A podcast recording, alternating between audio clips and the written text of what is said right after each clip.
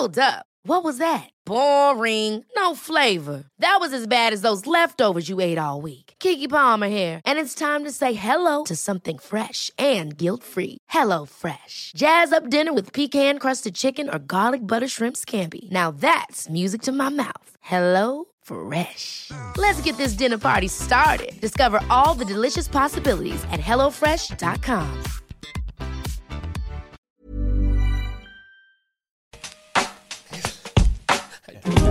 Alto Parlante, tu podcast de política.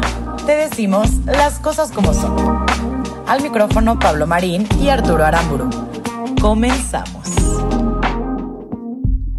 Bienvenida, bienvenido a un episodio más de Alto Parlante, tu podcast favorito de política. Como todos los lunes y todos los jueves, ya estamos de vuelta, Pablo Marín y Arturo Aramburu, desde el estudio para llevarte hasta tu casa, hasta la comodidad de tu sillón o donde sea que nos estés escuchando. Toda la información, todo lo que tienes que saber del acontecer nacional en una semana que ha tenido de todo. Ha tenido noticias de todos los temas y obviamente aquí te los vamos a estar presentando. ¿Cómo estamos? Hoy, hoy arrancamos, a ver, justo yo creo que le das el clavo. Un congreso perfectamente cuarteado, Sí. o sea, en donde no se puede negociar, en donde es imposible, es inviable tomar postura porque, Tú te desvelaste, Ah, ¿verdad? Viendo la... sí, pues lo vimos juntos como que hasta A- la una de la mañana, yo hasta como las, casi las dos, eh, de- que se estuvo haciendo la aprobación Sí. del tema energético que ya les habíamos platicado. Y la realidad es que, Sí, una ahorita- estupidez, ahorita vamos a hablar de eso. Traemos un montón de temas. Sí. Ayer se inauguró la temporada de distractores en la política. Por un lado, tuvimos la visita de Alberto Fernández, presidente de Argentina, al mismo tiempo que Trump y Biden se reunían para ver una agenda bilateral sin México, por cierto. Claro. Eh, segundo distractor, vimos el tema del desafuero de, del gobernador de Tamaulipas, cabeza de vaca. ¿Quedó ya consumado o están todavía en ese proceso, no? Sí, están en el proceso. Exacto. Están en el proceso. Eh, la Fiscalía General de la República, bueno, ahorita tú nos vas a platicar qué, qué pasó por ese lado. ¿De qué no estamos hablando? No estamos hablando de que no hay vacunas. No estamos hablando de que ya rebasamos los 180 mil muertos en México. De que no tuvimos luz. No estamos hablando de que no tuvimos luz. Ya se nos había olvidado que no habíamos tenido luz y que habíamos tenido cortes de electricidad. Pero espérate que no caiga eso en invierno, porque entonces cuesta vidas, ¿eh? O sea, Claro. eso no caiga en verano en las zonas del norte donde hace un calor extremo. A ver, no hemos hablado de que hay 10 millones de desempleados en el país, no hemos hablado de que la economía está estancada, no hemos hablado de que, fíjate esta noticia, no hemos hablado de que el gobierno de Andrés Manuel decidió regalar por adelantado todas sus becas Eso está cañón. porque viene la temporada electoral y argumentan que para no hacerlo durante el periodo, Sí, lo van a hacer ahora. Eh, no hemos hablado de que Félix Salgado Macedonio sigue de candidato. como candidato puntero y que está generando un revuelto enorme. Ahí hay, hay muchas cosas que creo Hay que información. vamos a platicar. Entonces sí, en altoparlante hablamos sobre los temas emergentes, pero también seguimos, seguimos exigiendo que se resuelvan estos temas. Porque para eso les pagamos. Vámonos con la información. Venga, arrancamos. ¿Qué te gusta? Arrancamos. Vámonos con el tema del, del gobernador de Tamaulipas. Híjole. Porque trae ahorita eh, mucho ruido, está muy candente el tema y hay muchísimas sospechas alrededor de por qué está sucediendo esto y por qué está sucediendo ahorita. Exacto. Y estamos hablando de Francisco Javier García Cabeza de Vaca, el gobernador de Tamaulipas, a quien Panista.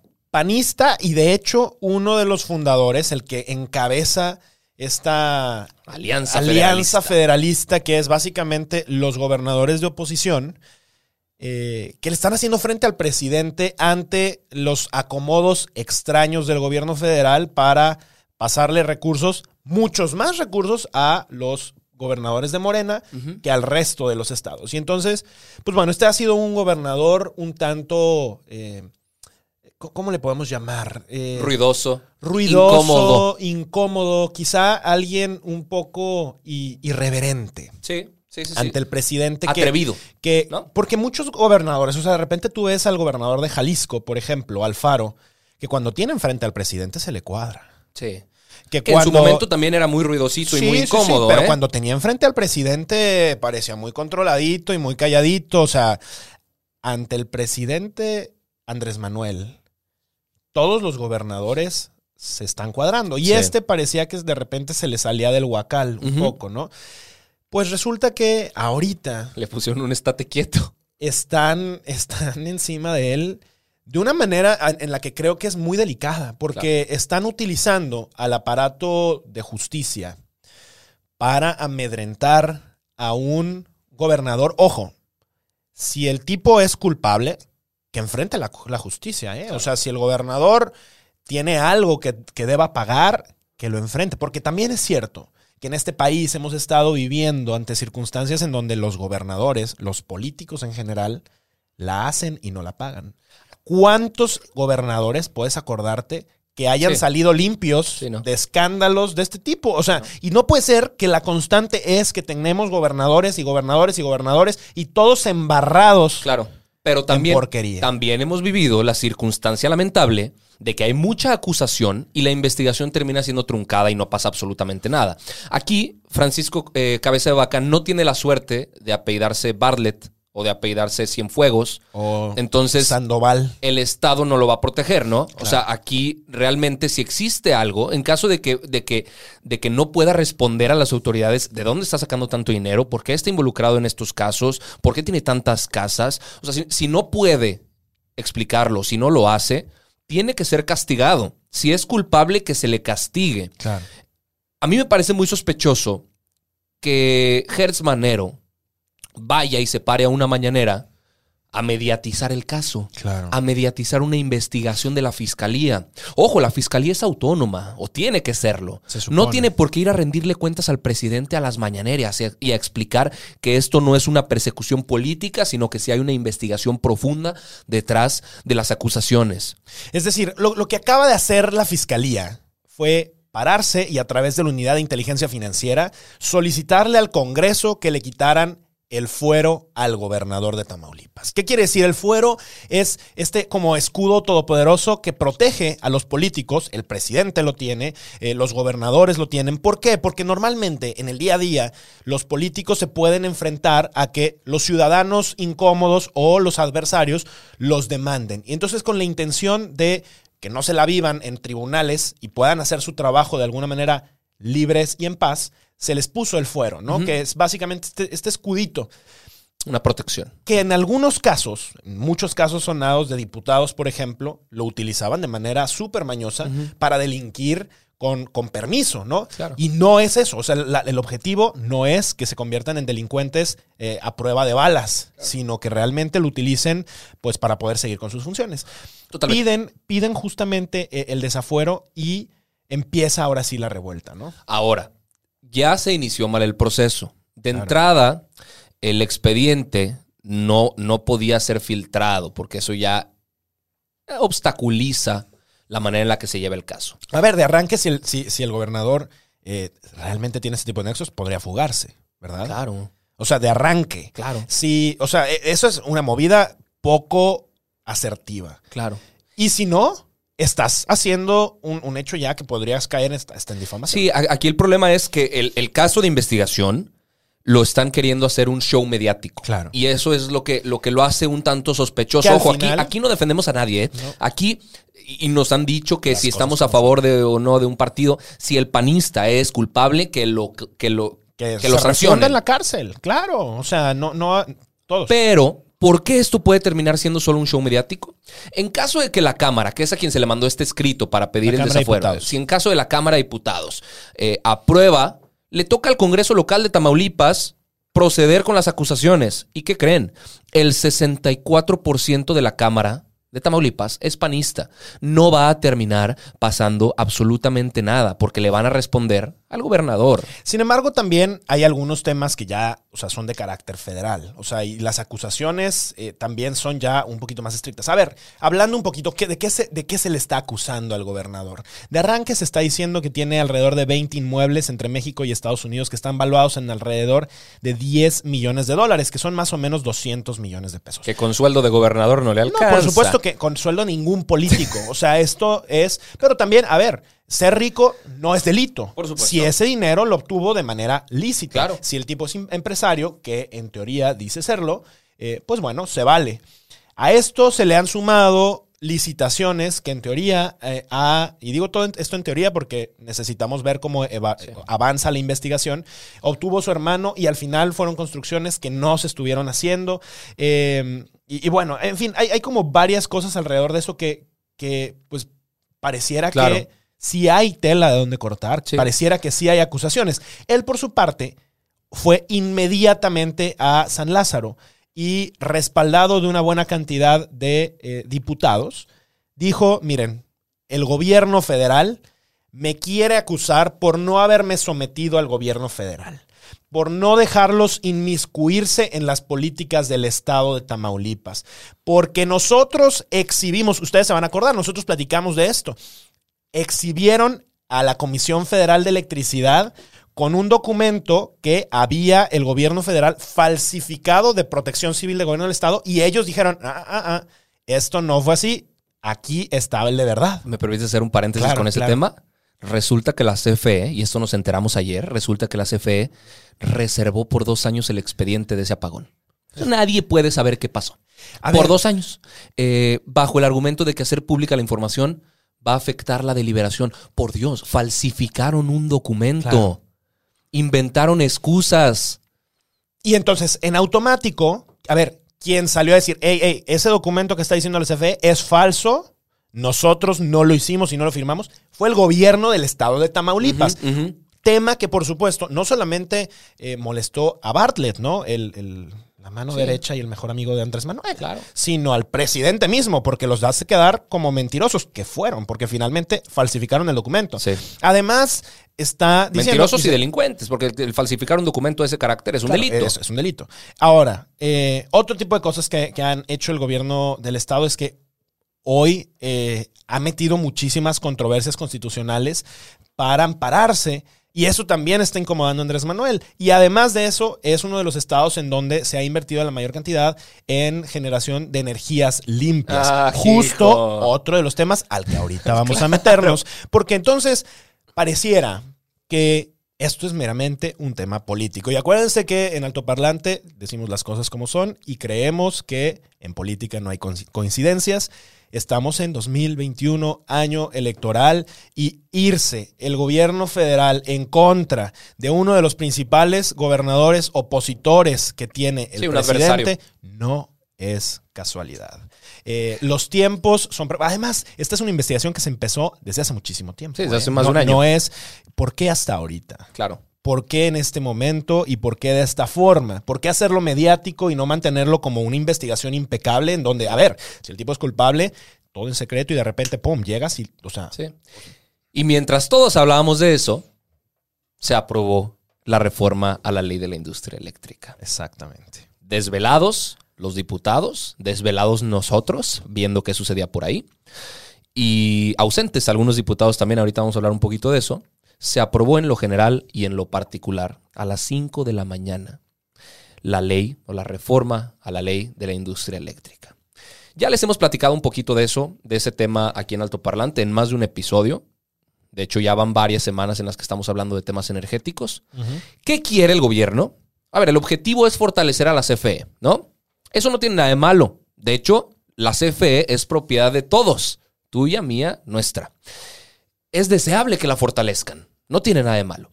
La forma en la que están queriendo fortalecerla es la incorrecta. Exacto. No están queriendo fortalecerla haciéndola competitiva y eficiente. A ver, eh, tú, tú- tú has tenido eh, eh, vínculos con empresas, has, has trabajado en empresas, sabes que el- cualquier empresa pública o privada, para fortalecerla la tienes que hacer eficiente. Claro. Para fortalecerla tienes que mejorar su planeación, mejorar su producción, etc. Pero aquí no la quieren hacer más eficiente, solo quieren que a fuerza se utilice lo que tiene la CFE. Ahorita, y nada más explicando un contexto, ¿qué es lo que va a pasar? Se despacha electricidad con base en el mérito. O sea, las empresas con menores costos, más eficientes, son las que le venden a la CFE la electricidad de manera prioritaria. Exacto. Las reglas de juego ahorita no obligan a la CFE a comprar electricidad de competidores Exacto. la obligan a comprarla más barata. A ver, si la CFE generara la electricidad más barata, pues qué fregón. Que, Exacto. que con- a ver, consumamos la, electricidad que genera CFE. Claro. Es la más barata y la más limpia. Entonces, ¿qué quieren hacer? Cambiar las reglas del juego. que ahora se despache primero de las hidroeléctricas de la CFE, luego de todas las plantas restantes de la CFE, incluyendo las que queman carbón y petróleo, y por último las, pri- las privadas renovables. ¿Qué consecuencias tiene esto? Vamos a consumir energía más sucia, por mucho, y más cara. Exacto. Y esta hay de dos. Los subsidios los va a pagar el gobierno O con nuestros impuestos. O sea, tú y yo, porque el gobierno no está, o sea, cuando digamos, decimos el gobierno paga, no sientas que te están da- regalando nada. No es una O sea, dádiva. te lo van a atorar por impuestos, te lo Claro. van a, o sea, por cualquier otro Exacto. lado. Entonces, o lo va a pagar el gobierno a través de nuestros impuestos, o lo vamos a pagar nosotros en Directo. nuestro recibo de luz. Exacto. O sea, y lo- eso quiere decir que o lo pagas directo o diferido. Claro. ¿No? O sea, porque lo, Lo vas a pagar tú en el recibo tú. o lo vas a pagar después Claro. con algún otro tipo de cosas. Entonces, Totalmente. Sí, o sea, e- estos cambios justo vinieron a cambiar eh, la forma en la que la CFE se va a estructurar y como bien dices, toda empresa, pública o privada, necesita renovarse y está bien. Claro. Pero esas renovaciones tienen que ser para eficientar. Cuando hoy vemos a una CFE que lo que busca es ya no estar obligada a adquirir la energía más barata, sino la cara o la más Y la ineficiente y la sucia, nada más porque es de ellos, generas una especie de monopolio. Claro. Que yo entiendo, el Estado no puede tener monopolio si lo vemos con la definición directa, pero, pero finalmente el Estado está cambiando la forma en la que se puede hacer este tipo de, de- de- de transacciones de una manera incorrecta. Eh, el Estado debería de entender que si tiene deficiencias y hay alguien más que las pueda hacer mejor, pues hay que confiar. Totalmente de acuerdo. A ver, ¿qué vimos en la Cámara de Diputados? Híjole. Tristísimo, ¿no? Pues un show. O sea, básicamente, eh, a, a mí me pareció lamentable porque yo estaba esperando que en algún momento fuera una discusión basada en criterios, basada en números, en, en, o sea, En argumentos. en argumentos sólidos, en datos. Terminó siendo una discusión ideológica. Terminó siendo una discusión en donde, eh, a ver, había dos bloques muy claros. Morena por una parte, Partido del Trabajo por otra parte y Partido Encuentro Social los aliados. Sorprendentemente, eh, el Partido Verde no se les unió. A ver, Porque hubiera, era hubiera un tema que sido cínico, afectaba. Pues sí, pero a ver, cínicos, pero igual, igual ya están así en, para las elecciones. Claro. O sea, si lo hubieran necesitado, el, el tema no se tuvo que, que meter, no, no se tuvo que sumar, porque al final ya tenían mayoría. Y como tenían tal mayoría, no necesitaron de nada. No se logró hacer ni un Cambio. solo cambio Ni una coma. tú veías a, a- a los opositores, tú veías al PRI, tú veías al PAN, tú veías a al Movimiento Ciudadano, a cualquiera de los otros partidos, subiendo a la tribuna, básicamente a llorar.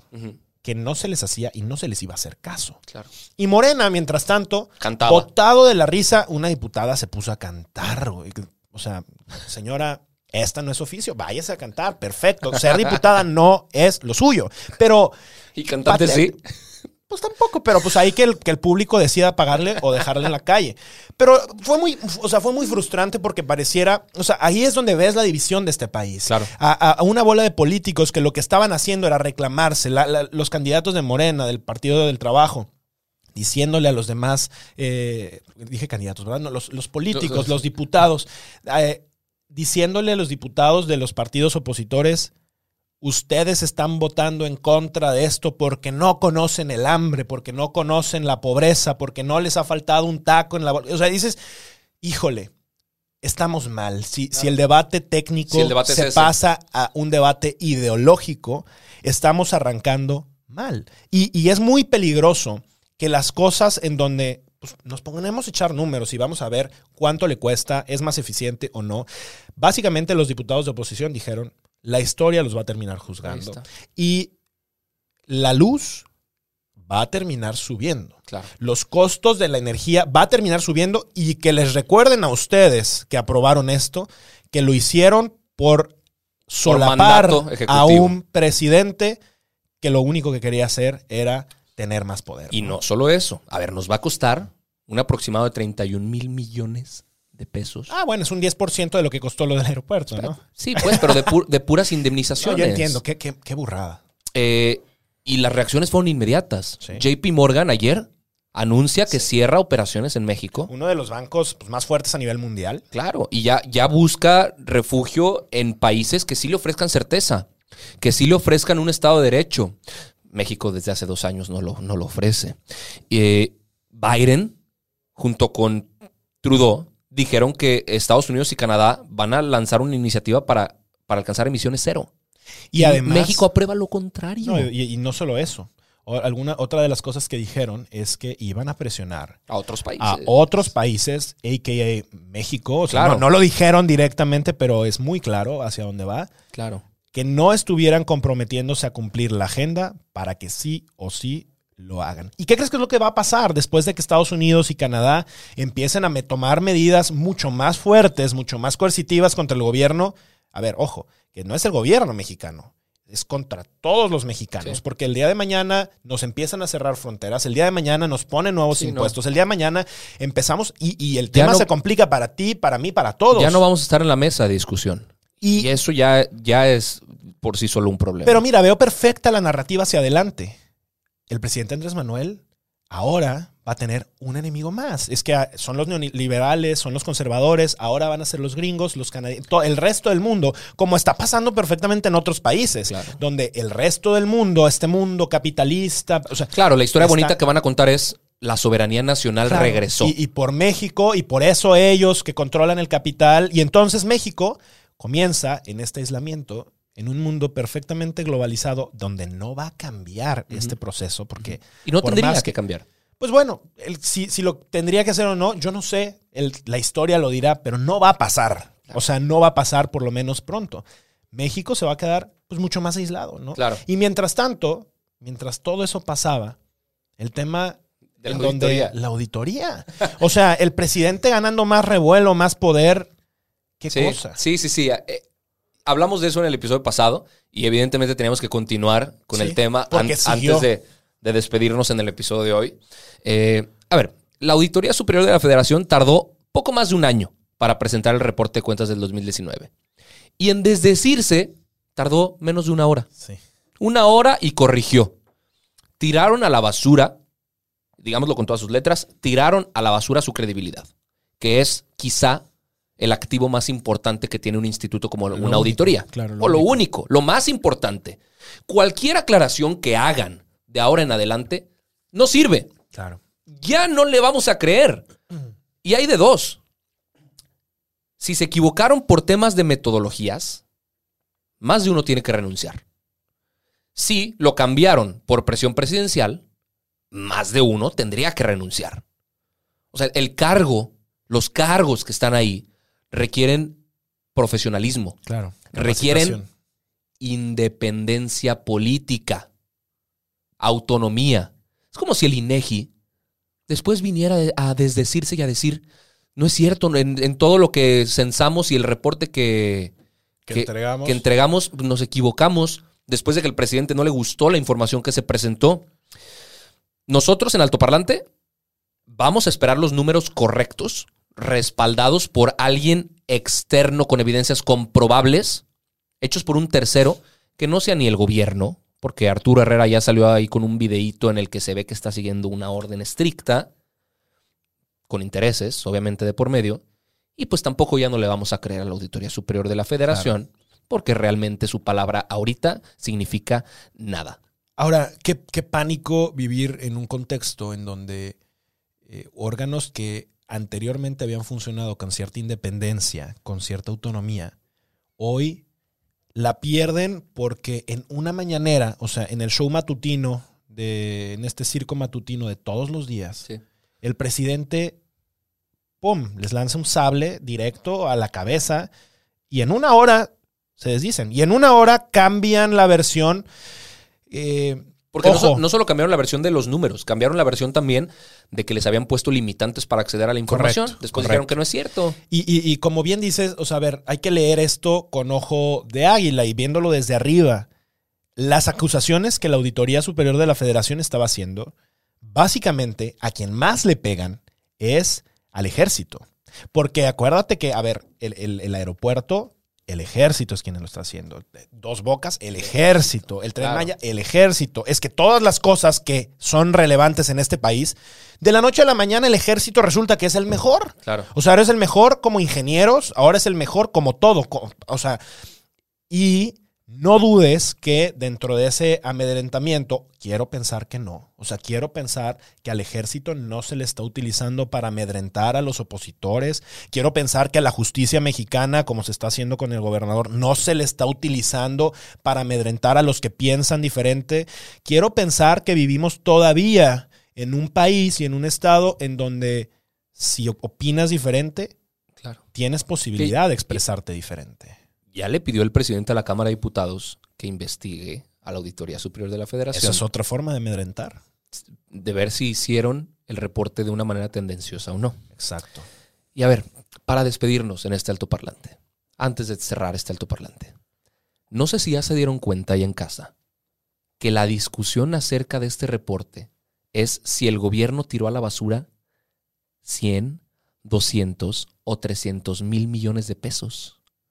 O sea, la discusión es ver cuánto tiraron a la basura Sí. en miles de millones de pesos. Independientemente cuál sea la conclusión, estamos hablando de un demonial de dinero. Y es gravísimo a como lo quieras ver.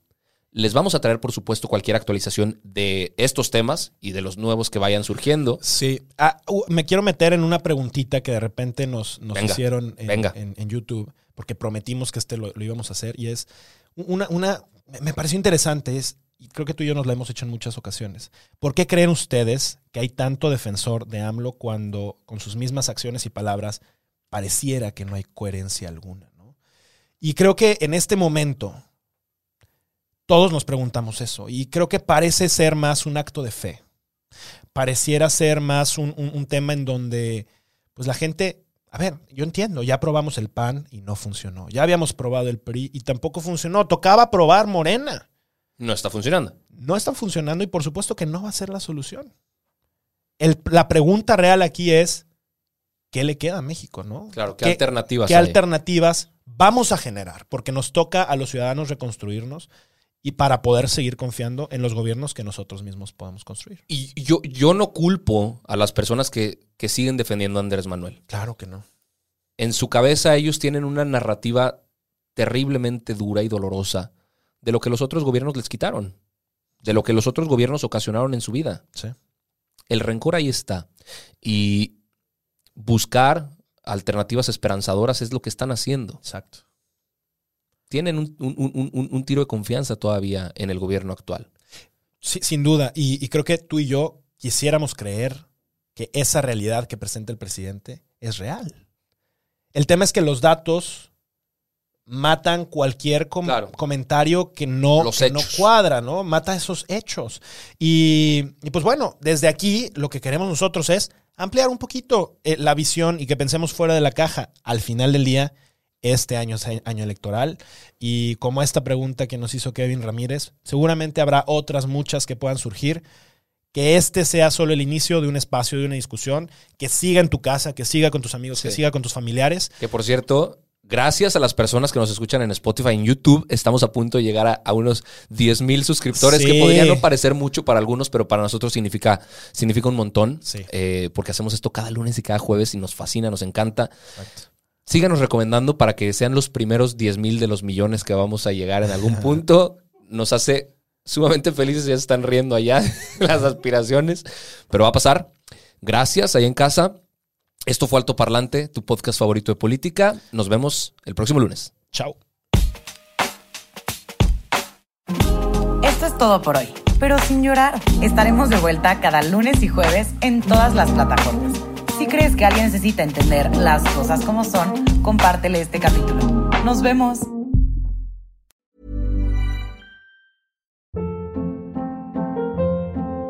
Hold up. What was that? Boring. No flavor. That was as bad as those leftovers you ate all week. Kiki Palmer here, and it's time to say hello to something fresh and guilt-free. Hello Fresh. Jazz up dinner with pecan-crusted chicken or garlic butter shrimp scampi. Now that's music to my mouth. Hello Fresh. Let's get this dinner party started. Discover all the delicious possibilities at hellofresh.com.